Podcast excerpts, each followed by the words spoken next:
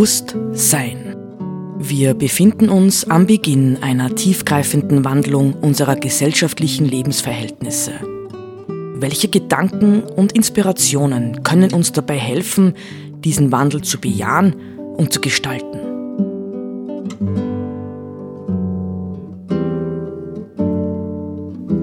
Eine Sendung von Roland Steidl.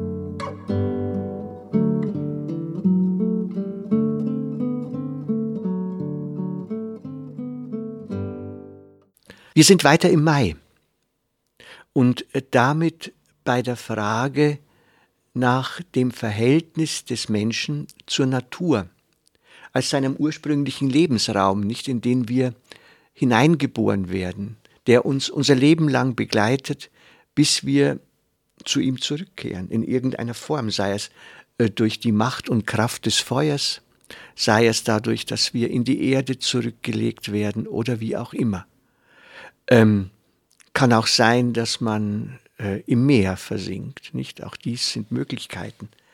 Wir hatten im, in der vergangenen Sendung zum Abschluss ein Gedicht von Elke Oertgen, wo sie interessanterweise äh, einen Weg legt, vorgibt. Und dieser Weg, den habe ich auch ähm, nachgegangen und versucht nachzugehen und wir können ihn jetzt miteinander teilen, nämlich sie spricht von Bruder Franz also vom heiligen Franz von Assisi. Ähm, und damit, wenn man vom heiligen Franz von Assisi spricht, tun sich natürlich gleichzeitig viele Türen auf. Nicht? Ähm, textlich ist es vor allem der Sonnengesang. Und den möchte ich heute lesen und ähm, ein Stück weit besprechen. Vielleicht hm, tauchen auch andere Dinge auf, nicht? Es gibt ja in den ähm, ähm, Fior, wie heißt es in den Blümchen in den Deutsch, in den Blümelein des heiligen Franziskus. Das heißt, das sind äh, kleine Legendendarstellungen, etliche, wo es um das Verhältnis des Franz zur Natur geht. Zum Beispiel um den Wolf von Gubbio, der in der Gegend, wo er lebte, total gefürchtet war. Und er hat dann mit dem äh, Wolf von Gubbio, hat er einen Vertrag geschlossen. Du tust den Menschen nichts mehr. Ja, so. Und der hat sich dran gehalten, der Wolf. Das ist eine Legende. Und diese vielen anderen Legenden, die es gibt, Franziskus predigt den Vögeln. Ja? Also er muss tatsächlich eine ungewöhnliche Verbundenheit mit Natur gehabt haben. Und dann können wir, wenn wir Franziskus sagen, natürlich auch, und das finde ich ganz legitim, können wir an den gegenwärtigen Papst denken, ja, der ja sich bewusst Franziskus genannt hat, um auf Franz von Assisi zu verweisen. Der erste äh, Papst, der diesen Namen gewählt hat und der äh, mit der Enzyklika Laudato Si ja wirklich ein grundlegendes Buch zum Verhältnis von Glaube und Schöpfung geschrieben hat. Äh, sehr lesenswert und wirklich sehr, sehr gut. Aber ich will jetzt langsam zum Franziskus kommen, ja, und zu seinem Sonnengesang. Ähm, Manche von Ihnen werden vielleicht, von den Hörern und Hörerinnen werden vielleicht äh, die äh, Vita des heiligen Franz kennen. Nicht? Er ist ja nicht sehr alt geworden, ähm, ich glaube 44, mm, und so hat gelebt in der Wende vom äh, 12. auf das 13. Jahrhundert. Das war eine Zeit, wo äh, auch noch die, ähm, die Kämpfe zwischen Christentum und Islam tobten. Nicht also die ähm, die, er war ja selbst dort, nicht? Er war ja, ist ja in den, er ist ja nach Ägypten gereist und hat, soll mit dem dortigen Sultan auch eine Besprechung gehabt haben. Das wird immer wieder betont und äh, verwendet, weil er auf Friedensinitiative aus war. Aber, ähm, ja, vielleicht noch eins im Vorfeld. Er hat eine wirklich begeisternde Bewegung ins Leben gerufen, nicht? Also die franziskanische Bewegung ist wirklich eine großartige Bewegung gewesen und auch eine sehr, ich glaube, eine sehr lebendige und vitale, die allerdings noch zu seinen Lebzeiten, das heißt, das war gar nicht so lang, diese Vitalität, wieder reglementiert worden ist, ja, und eingeengt worden ist, sehr, sehr, sehr zu seinem Leidwesen. Ja, er hat darunter gelitten. Aber hören wir uns den Sonnengesang unter dem Blickpunkt ähm, des Verhältnisses von Mensch und Natur an. Du höchster, mächtigster, guter Herr, dein ist der Lobpreis, Ruhm und Ehre und jeglicher Dank zumal. Erhabener, dir nur gebührt es und kein Mensch ist würdig, dich nur zu nennen. Gelobt seist du, Herr, mit allen Wesen, die du erschaffen, der edlen Herrin vor allen, Schwester Sonne, die uns den Tag macht und freundlich Licht uns durch ihn spendet. Schön ist sie in den Höhen und prächtig in mächtigem Glanze. Dein Gleichnis birgt sie, Erhabener. Gelobt seist du, Herr, durch Bruder Mond und die Sterne. Du schufest sie, dass sie funkeln am Himmel köstlich und schön. Gelobt seist du, Herr, durch Bruder Wind und Luft und Wolke und Wetter, mildes und anderes auch, wodurch du belebst, was du erschufest. Gelobt seist du, Herr, durch Schwester Quelle. Sie ist gar nützlich und bescheiden, dabei so köstlich und keusch. Gelobt seist du, Herr, durch Bruder Feuer, durch den du uns leuchtest in der Nacht. Er glüht mild und sprüht gewaltig und kühn. Gelobt seist du, Herr, durch unsere Schwester Mutter Erde, die stark und gütig uns trägt und zeitigt mancherlei Frucht mit farbigen Blumen und Gras. Gelobt seist du, Herr, so vergeben um deiner Liebe willen und Pein und Betrübnis geduldig tragen. Selig dies überwinden in deinem Frieden. Sie werden gekrönt von dir, dem Höchsten. Gelobt seist du, Herr, durch unseren Bruder den leiblichen Tod, dem kein lebendiger Mensch entrinnt. Auch weh denen, die sterben in ihren Sünden, und selig, die er findet in deinem heiligsten Willen, denn sie berührt nicht der zweite Tod. Lobet und preiset den Herrn und danket und dient ihm in großer Demut. So viel Franziskus.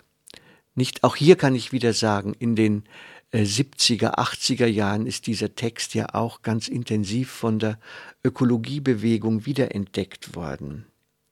Aber die Frage ist, verstehen wir ihn? Verstehen wir ihn überhaupt nicht? Wenn man äh, zunächst einmal bedenkt, er beginnt, bevor er die Wesen der Schöpfung Gottes anschaut und benennt, er beginnt mit einem mächtigen Lobpreis auf Gott, den Schöpfer, nicht? Können wir das noch für uns wahrnehmen? Nicht ist für uns ja in unserer modernen Welt eigentlich tatsächlich noch Gott als Schöpfer wahrzunehmen, zu denken. Nicht? Oder haben wir nicht mit den vielen Theorien, ach ja, das ist alles ähm, eine Mischung von Zufall und Notwendigkeit, dass es eine Schöpfung überhaupt gibt. Und da gab es äh, dann einen völlig unerklärlichen Urknall irgendwann und dann sind die Dinge durch die Luft geflogen, dehnen sich bis heute aus, ja, in unserem Kosmos, im Universum. Und dann sind so langsam wiederum durch Versuch und Irrtum sind die Geschöpfe herangekommen, ja, in einer langen Reihe von Evolution.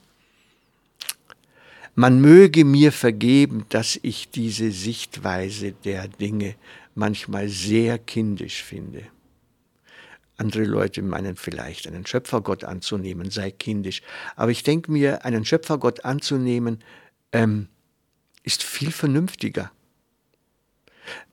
Letztens hm, hatte ich das Vergnügen, äh, ein paar Untersuchungen zu meiner Person zu machen und wenn man sich dann mit dem eigenen Körper beschäftigen muss, zwangsläufig stellt man fest, wie unglaublich komplex wir als menschliche Wesen sind. Davon auszugehen, dass das alles irgendwie mehr ein Zufall ist, halte ich schon für anmaßend, ja, für verrückt. Aber wir freuen uns, wenn wir den Schöpfer ausschließen können. Und dann geht es, geht es los, nicht? Ähm, Interessanterweise hat offensichtlich der Text der Übersetzer hier die deutschen Redewendungen übernommen, weil im Italienischen, im Französischen zum Beispiel, in den romanischen Sprachen ist die Sonne ähm, männlich. Man sagt Le Soleil, ja.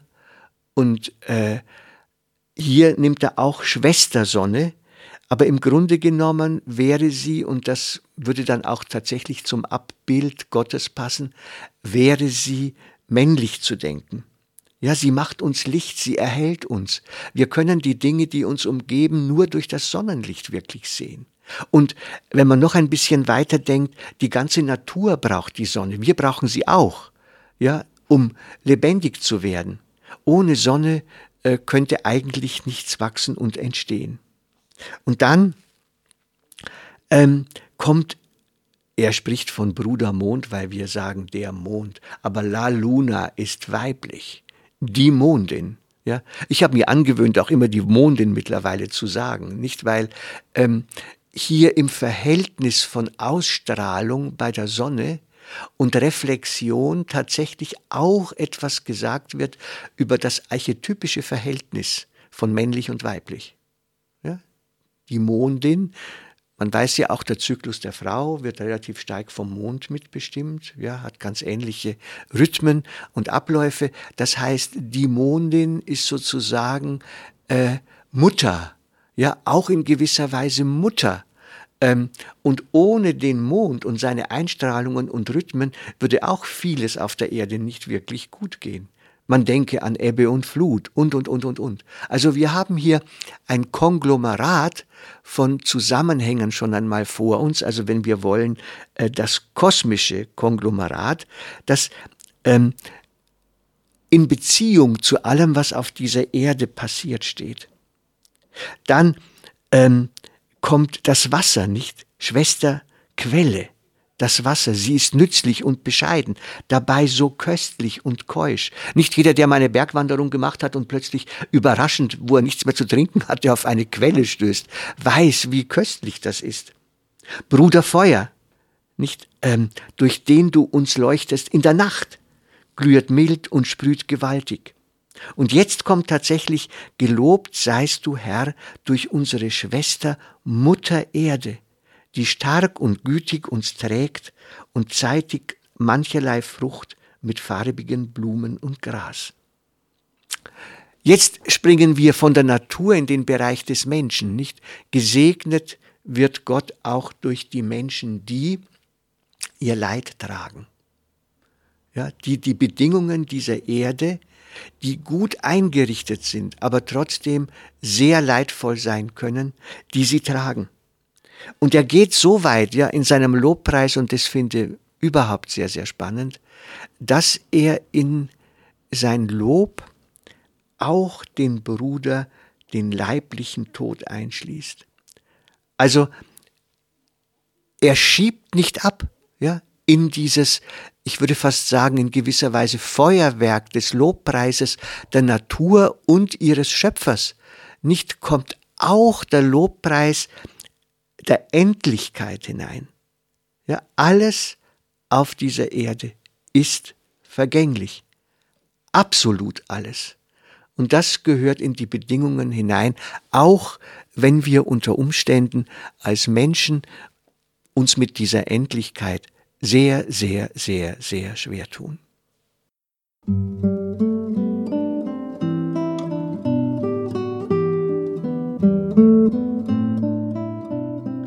Sie hörten Bewusst Sein.